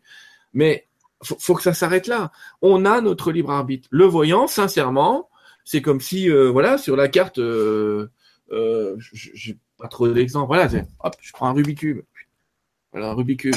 C'est, tu demandes à un voyant de regarder une autre face qui s'appelle le futur, et tu lui dis euh, je voudrais savoir si dans ma vie, je vais rencontrer une case blanche. Ok, lui, il va regarder comme ça. Oui, tu vas rencontrer une case blanche. Oh, il m'a dit que j'allais rencontrer une case blanche. Sauf que toi, tu fais ça. C'est-à-dire que tu as décidé de, de suivre un autre chemin, sur le même cube, sur la même trame du temps, puisque notre vie est écrite au grand complet sur ce Rubik's Cube. Ouais, d'accord, ok, très bien. Oh, bah mince, il s'est complètement foutu de ma gueule, il n'y a pas de trame blanche. Puis un jour, pouf, oh, la trame blanche. C'est-à-dire que l'événement, il est là. Ce qui veut dire qu'il y a certains voyants, quand ils voient l'événement, il va arriver, mais c'est sur la ligne du temps ou c'est toi qui décides. En plus que tous les jours, à chaque fois que ce qui se passe, c'est qu'à chaque fois que tu as une nouvelle croyance, et voilà, ça y est, t'es plus du tout comme avant. Et tous les matins, quand tu te lèves, tu tournes le cube. Tous les matins. Tous les matins, tu vas tourner ce cube. Donc tout est déjà un petit peu préfacetté, c'est vrai. Mais tous les matins, c'est toi qui choisis comment tu veux être. Donc en fait, euh, c'est pour ça que ta voyance, elle n'est pas super fiable. J'ai toujours dit, la voyance, c'est ce qui se passe s'il se passe rien. Ce que je veux dire par là, c'est euh, ce qui ouais, c'est ce qui se passe si tu fais rien pour contrarier l'événement. Mais on ne connaît pas la trame du temps. Tu te souviens des films Retour vers le futur, où on s'aperçoit que si tu changes un seul des éléments, tu peux modifier des choses euh, absolument essentielles de l'autre côté. Tout à fait. C'est pour ça que c'est un, ça reste un. J'admire les voyants d'ailleurs, hein, parce que je trouve que c'est un métier d'équilibriste sur la trame du temps. Euh, et il y en a qui sont brillants parce qu'ils arrivent à aller relativement loin euh, dans le temps et dans l'espace. Mais ça reste un exercice d'équilibre d'équilibrisme, enfin, c'est qu'à de le dire. Et j'allais dire, faudrait presque aller le voir tous les jours, mais c'est parce que plus ça s'éloigne. Si vous demandez une voyance sur le mois qui vient, ils vont vous le dire. Si vous demandez une voyance sur un, un an, vous avez tellement de possibilités d'échapper à l'événement. Et il se passe ça. Moment. Ben, oui. Ben non, ça va vite, vite, vite, vite. C'est impressionnant. Eh ouais. Non mais imagine, voilà, il y a un an, on t'aurait dit euh, Trump va être président, puis il y a un mec qui va créer un parti, un an plus tard, ce sera le président de la France. On t'aurait dit, mais t'es con quoi? Mais c'est ce qui s'est passé. Ça a été euh, super vite, toutes ces histoires-là. Tout est possible. Alors ça, c'est intéressant et quand même à retenir dans cette histoire de voyance. Ne vous inquiétez pas, tout est possible. Ça veut dire qu'on est, je vais vous le dire autrement, ça va vous faire plaisir on vit à l'époque des miracles. Et c'est intéressant. Et ça, ça fait du bien. Ah ouais, c'est cool d'être là en ce moment-là. Et croyez-moi, les guides sont, tout le temps là en train de nous dire oh, vous avez de la chance d'être à cette époque, tu vois. Ah, nous, on ne le percute pas comme ça tout de suite, mais euh, a priori, ça a l'air sympa. Il y en a plusieurs qui demandent s'ils ont de l'humour. Alors, je te laisse répondre. Les guides? Si les guides ont de l'humour. Ah oui, oui, oui, oui. Ah oui, ah oui, ils se foutent régulièrement de notre gueule. Pour parler gentiment, oui, oui ils ont de l'humour. Alors ils ont de l'humour, euh, je vais te donner quelques exemples. Euh, entre le fait que, que parfois tu peux canaliser des blagues, ou euh, parfois ils vont me taquiner, c'est-à-dire, euh, je sais pas si c'est arrivé quand tu étais venu, mais euh, parfois je vais canaliser, puis ils vont dire contrairement à ce que vient de dire Sylvain, ils font un plaisir de te contredire, et moi je les entends ricaner derrière. De... T'as vu ce que j'en fais de ton ego? Enfin, Bref, ça fait un petit, c'est taquin quoi, ils taquinent, et puis je les entends rire particulièrement quand moi et ma petite Carole on peut se prendre la tête. Ah, à chaque fois qu'il y a une dispute, ils se de la gueule. C'est vraiment, les mecs, regardez, il se passe rien, ils sont en train de s'engueuler. Et ils nous regardent vraiment, j'ai l'impression que c'est le Truman Show, quoi. Les mecs, ils regardent et euh, il y a la scène de rire, t'entends les applaudissements, t'entends le ouais, encore. Enfin, ils ont un petit, vraiment, ils ont de l'humour. Ils ont de l'humour et ils ont un humour euh, de notre temps, parce que on s'imagine que si on parle à Jésus, il faut lui parler en hébreu ou je sais pas quoi, ou qu'il va nous parler comme à l'époque hébraïque, c'est Nakash, désolé. Il est en dehors du temps, donc s'il y a quelqu'un qui est moderne, c'est lui, quoi. Saint-Germain, il est très moderne, quand bien même il va utiliser un vieil accent, euh, euh je sais même pas si c'est du vieux français, du canadien ou je sais pas quoi, mais en tout cas, euh, ouais, ouais, ils ont beaucoup d'humour, ils ont beaucoup d'humour. T'as des expériences comme ça aussi? Je Ils aiment bien me faire tourner un peu en bourrique quand je comprends pas le message tout de suite. C'est toujours très drôle. Mais plus on en rit, plus c'est sympa et plus finalement euh, on prend les choses avec légèreté et puis plus, euh, bah, de nouveau, c'est une spirale vertueuse et positive, quoi. Donc euh, voilà. Parce que eux, ils, savent que oui, ils savent que c'est une illusion, donc ils en rigolent. Oui. Nous, on, on est Nous, exactement. Des fois, c'est un peu plus. ça dépend les sujets, on aime un peu moins, mais c'est ça aussi ah, qui je trouve, et de. de ne pas être là, oh mon Dieu, il m'arrive ça. C'est à force on rit de soi-même et, et je trouve que c'est ça qui est, qui est assez chouette, c'est que Exactement. Pour eux, un moment où je suis dans la réalité, tu vois, et je me dis, et trois secondes après, je fais de la mais attends, calme-toi, euh, tu sais où tu es, tu sais comment ça se passe en gros. En, en gros, tu risques quoi réellement? Au Bon, pire de mourir. pas grave. Voilà, et au pire, bah, on recommence. Tu vois? Ouais, ouais, ouais, ouais, mais effectivement, nous, quand on est dans des états pas possibles, pour eux, ça fait la même chose que quand nous, on voit un gamin euh, euh, de trois ans et demi euh, dans le parc qui fait Il m'a piqué mon jouet. C'est pareil, on le regarde et on lui dit, mais attends, chérie, c'est rien passé, ça va aller, c'est bon. Ils font comme ça avec nous. Très bienveillant finalement. Euh, J'ai une autre question à te poser. La poser un peu différemment que, que la personne qui l'a demandé. Euh, je vais te poser je vais te poser la question à toi pour avoir ta vision. Euh, par rapport, euh, on demande des infos sur tout ce qui est Starseed, mais bon, pour moi, tout ce qui est Starseed, Indigo, tout ça, c'est un peu un pêle-mêle. Euh, toi, tu en penses quoi? Parce qu'on me pose la question. C'est le moment où je pose mon joker. J'en pense rien. Je pense qu'on est tous euh, des, enfants des étoiles, des enfants indigo, des enfants cristal, des enfants machin. Alors il y en a qui font des bouquins complets pour distinguer les, différents types d'enfants, les différents types, j'allais dire presque de pathologie ou, de, de mode d'éveil de certains par rapport à d'autres. Ben euh, voilà, ça revient. Pour moi, c'est comme si tu me demandais la différence entre un cocker, un berger allemand et un berger suisse. Ça reste un chien. Ce que je veux dire par là, c'est, euh, je suis pas en train de dire qu'on est tous des chiens. Ce que je suis en train de dire, c'est que euh, on a tous des caractéristiques, on a tous des moyens de d'évoluer qui sont un petit peu différents, mais de toute façon, tous ceux qui sont nés, qui sont sur cette terre aujourd'hui, dans tous les cas, ils ont été engrammés avec ce fameux troisième brin d'ADN qui fait qu'on peut accéder à de, à de nouvelles choses. Donc, euh, c'est pour ça que je dis Joker. Je vais m'arrêter là pour ma réponse. Oui, ça va bien. De toute façon, moi, je pense comme toi. Donc, c'est pas moi qui vais t'amener ailleurs. ça, c'est sûr. Et puis, par rapport à ça, j'ai une autre question qui a rien à voir. Euh, pour un peu euh, alléger, je vais dire, enfin, c'est ma manière de voir les choses. Je sais qu'il y a très peu de gens qui peuvent comprendre ce que je vais dire. Euh, pour tous les gens qui sont autistes, qui sont bipolaires, qui ont des maladies dites psychologiques ou des choses assez lourdes, euh, les gens me demandent souvent pourquoi on vient expérimenter ça. Est-ce que tu veux répondre? Pas Oui. ça comme quelque chose de négatif du tout, en fait. Oui, oui, oui, non, non, c'est pas négatif.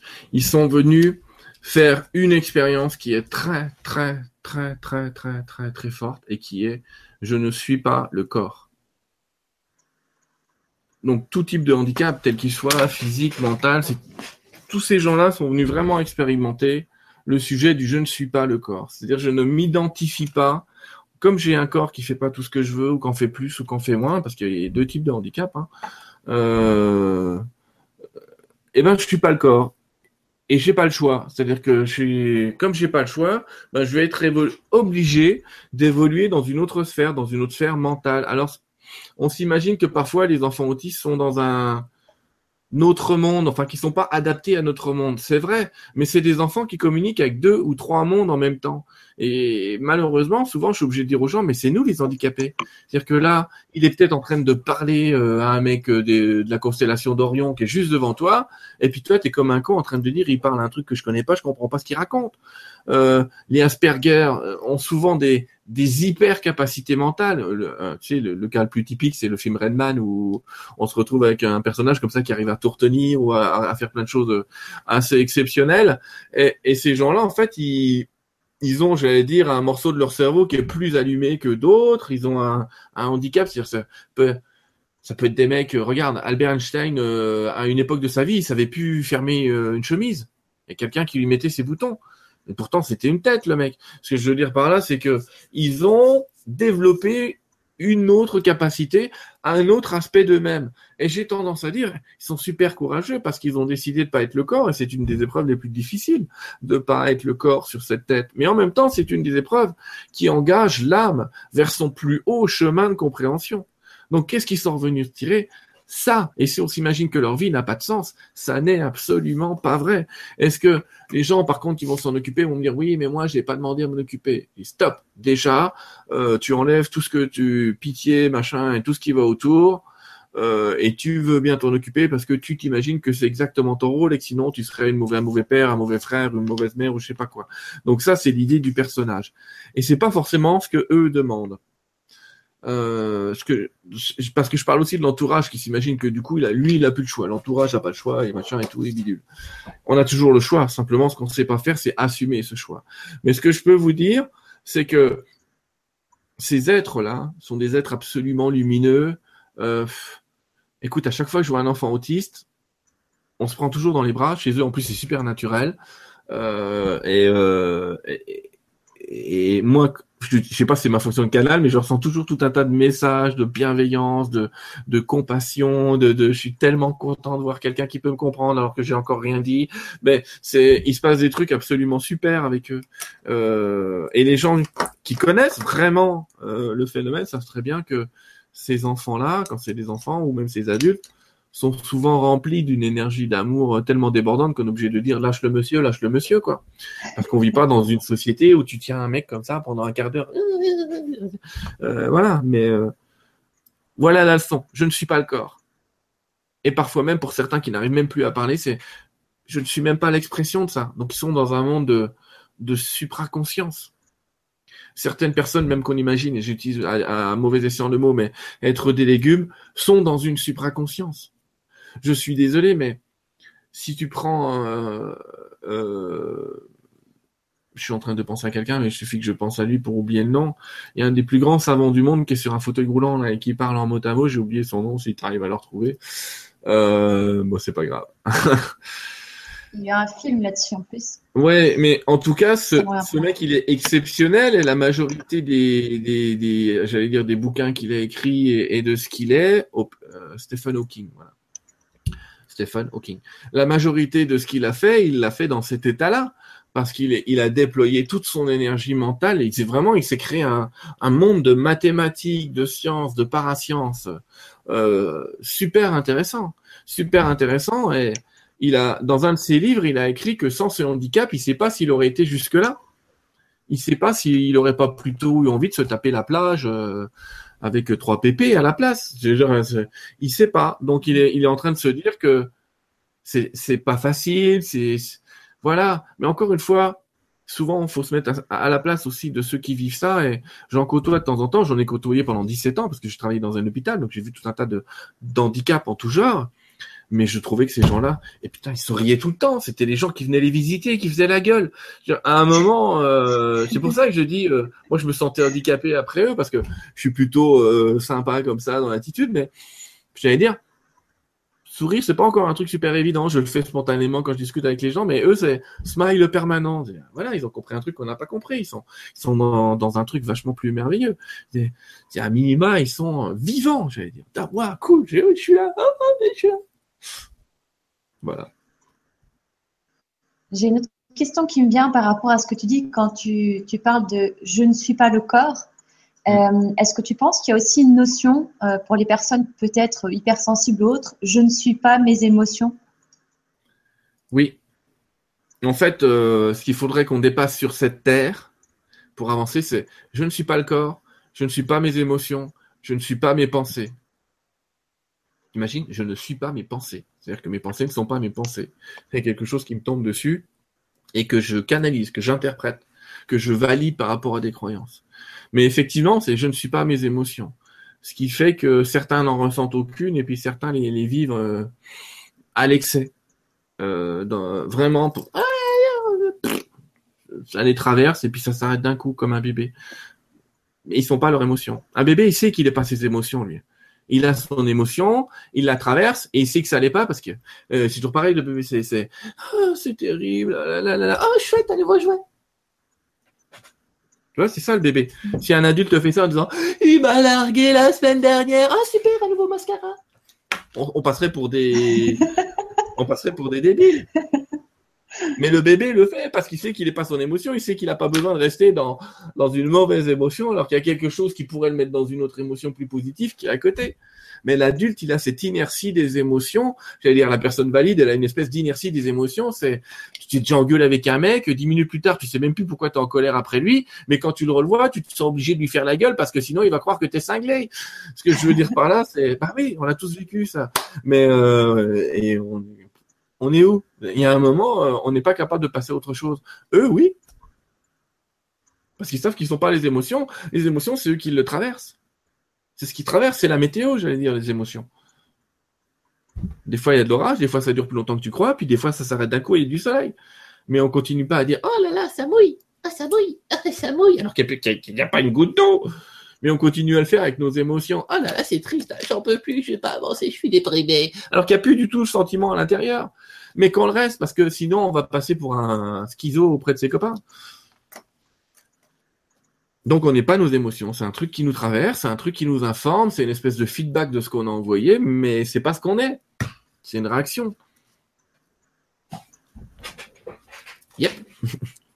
Par rapport aux émotions, j'ai une autre question euh, par rapport à la peur plus précisément, parce que je trouve que c'est un sacré truc à, lâcher, à, apprendre à gérer entre guillemets.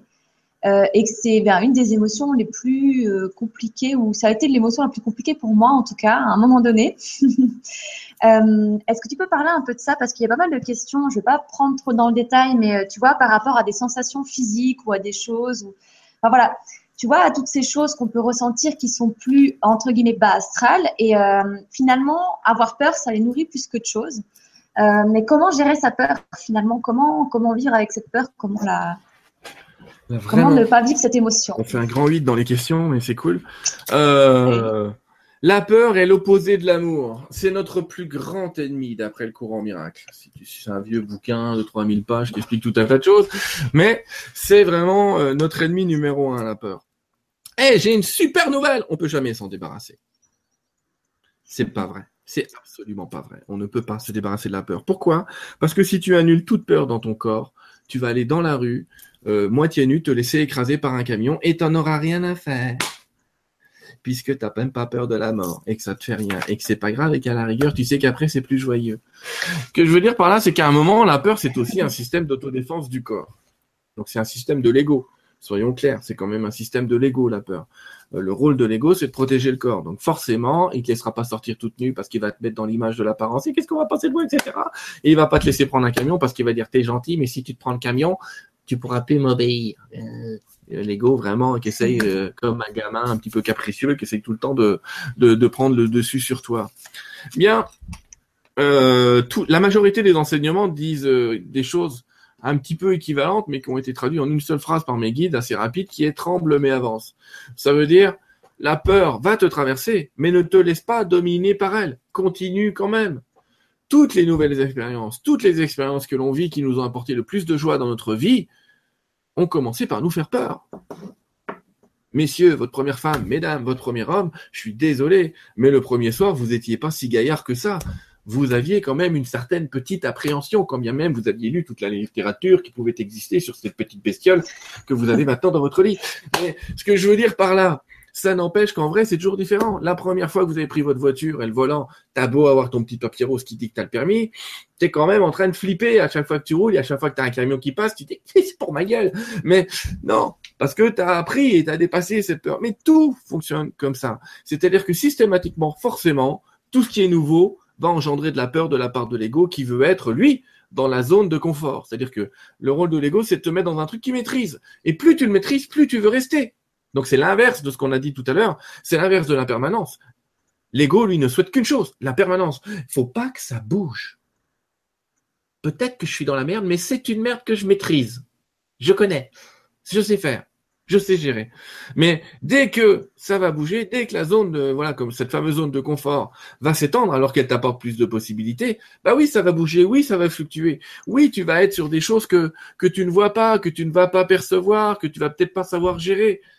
Mais si tu vas pas, bah, tu sauras pas. C'est vraiment le truc. C'est, vraiment, faut un petit peu goûter à tout pour dépasser sa peur. Alors, il y a des peurs qui vont être euh, enlevées par, j'allais dire, micro-entraînement. Je prends une bêtise, quelqu'un qui a peur des araignées, à qui on va présenter des, des petites araignées comme ça, qu'on va lui faire mettre sur le doigt en se disant, regarde, elle t'a pas piqué. Bon, de là à prendre la migale comme ça dans les papates, il y a encore un petit peu de marge. Mais ce que je veux dire par là, c'est que voilà, on peut se nourrir d'un petit truc. Ah tiens, j'ai pris ça, ça m'a pas fait mal. Ah tiens, j'ai goûté ça, ça m'a pas fait mal. Le problème dans la vie, c'est ceux qui veulent goûter à rien. C'est non, non, non, je peux pas le faire. Ah bah non, non, j'ai pas envie, non, j'ai pas. Euh, ça, c'est dommage. Pas débile, mais c'est dommage parce que ça n'ouvre pas un autre, un nouveau champ d'expérience et un nouveau champ des possibles. Euh, si vous faites du ski la première fois que vous avez été en haut d'une piste noire, normalement, tu flippes ta race. Ce que je veux dire par là, c'est que tu te demandes quand même si tu vas terminer en joie ou en polytraumatisé. Tu te poses quand même la question. Pareil, quand tu fais un saut à l'élastique, forcément, tu as peur. Je l'ai fait. Euh... Voilà, ce que je peux dire, c'est que quand tu vas, tu es content, tu dis génial, j'ai vu des trucs super et tout. Mais quand tu es en haut du parapet, si t'as jamais entendu ton ego, là tu l'entends parce que tu entends une voix super forte dans ta tête et tu sais que c'est pas toi parce que toi tu signé le papier qui dit que tu peux mourir et tu t'en fous mais t'es en haut, t'as le truc qui fait ne saute pas, ne saute pas. Et là, dans ta tête, ça fait mais qui me parle? En tout cas, tu l'entends, ta peur. Tu entends ce personnage qui fait tout pour te protéger et te préserver. Mais l'ego, il fait ça avec des situations mentales, avec des situations physiques, avec des situations émotionnelles. Il fait ça avec plein de situations, l'ego. Et en tout cas, donc, ce qu'il faut retenir dans ce tremble mais avant, c'est oui, ça peut être difficile dans l'énergie, mais sois le maître que tu es. Aucun guerrier ne va au combat euh, sans peur. Aucun guerrier ne va réellement au combat sans peur. Un guerrier qui n'a pas peur, c'est un guerrier mort. C'est un kamikaze. Il faut pas être un kamikaze non plus dans sa vie. C'est-à-dire que paradoxalement, ce que je veux dire, c'est faut pas être dans l'excès d'aller vers ses peurs exprès pour s'y confronter. Là, c'est du kamikaze. Euh, il paraît que je peux pas mourir, je vais sauter du dixième étage. Oui, essaye. Ah merde, perdu. Mais ce que je veux dire par là, c'est quand même, tremble mais avant, ça signifie renseigne-toi un minimum pour t'apercevoir que c'est pas forcément si terrible que soi. Parce que la plupart de nos peurs, c'est la vraie question qu'on devrait se poser, c'est est-ce que c'est vrai, est-ce que c'est vraiment vrai? Euh, Il y a un truc qui, je vais, je t'en parler 30 secondes. J'ai vécu une chimiothérapie dans ma vie avec un cancer, tout va bien, guéri, euh, nickel. Mais euh, la, première chimio qu'on m'a envoyé faire, mais j'ai flippé ma race parce que euh, t'as des modèles comme ça, euh, t'entends des gens dire ah il paraît que la chimio c'est terrible, que tu que, que tu sens tes veines en sang. J'ai mais putain mais c'est quoi ce truc quoi? Que dalle. Mais rien. Désolé, j'ai rien eu. C'est limite à dire m'avez passé de la flotte ou quoi? Non. Et quand tu discutes avec des gens qui ont vraiment vécu ça, ils disent mais non, c'est pas si terrible que ça. Bien sûr, tu as des nausées, mais c'est pas toute la journée. Bien sûr, des fois tu as les cheveux qui tombent, mais c'est tu, tu meurs pas parce que tu as les cheveux qui tombent. Ce que je veux dire par là, c'est à un moment, faut se confronter à une vraie réalité. Ce que je veux dire par là, c'est que c'est jamais aussi euh, épouvantable euh, qu'on peut le dire, c'est jamais aussi euh, catastrophique, voire on a l'impression de vivre une deuxième mort avant d'y aller. c'est absolument pas vrai. Et quand on se confronte à la réalité, il y a très peu de choses qui qui méritent notre peur. Si tu suis la règle tibétaine, les Tibétains disent toujours cette même phrase. Ils disent dans votre vie, vous ne devriez avoir peur que de votre peur, de votre propre peur. En tout cas, c'est ce qu'ils essayent de dire, c'est pour dire, c'est la seule chose qui peut vous ralentir. C'est fait exprès, encore une fois, pour nous protéger, donc on va la garder, mais on avance avec elle. Comme, comme quand on prend un enfant un peu apeuré dans la main en lui disant mais non le manège, tu vas voir, il est génial. Et quand il sort, c'est lui qui veut faire un deuxième tour. c'est ce qui s'est passé avec, euh, C'était trop génial, je veux recommencer. Je veux encore faire le plus grand juste à côté. Et ça, ça s'applique aussi euh, bah, dans les ressentis. En tout cas, ça a été mon cas. Il y a plusieurs fois où j'ai eu des peurs comme ça, où ça me bloquait. Et euh, tout à coup, je me suis retrouvée face à un truc quatre fois plus gros et bien pire. Et du coup, du jour au lendemain, je me suis dit, oh, finalement, c'était pas si grave ce qu'il y avait avant. Et puis même ce truc-là, euh, ça va, on va pas se laisser démonter. Et on lâche, tout simplement il y aura d'autres peurs sur d'autres choses, mais c'est vrai que c'est sympa aussi de se rendre compte que ben on passe des paliers et ce qui nous faisait très peur hier n'est pas forcément ce qui nous fait très peur aujourd'hui. On évolue aussi là-dessus. Oui. J'ai fait un peu le tour euh, des questions. Je ne sais pas si tu veux rajouter quelque chose. Ça fait bientôt une heure et demie.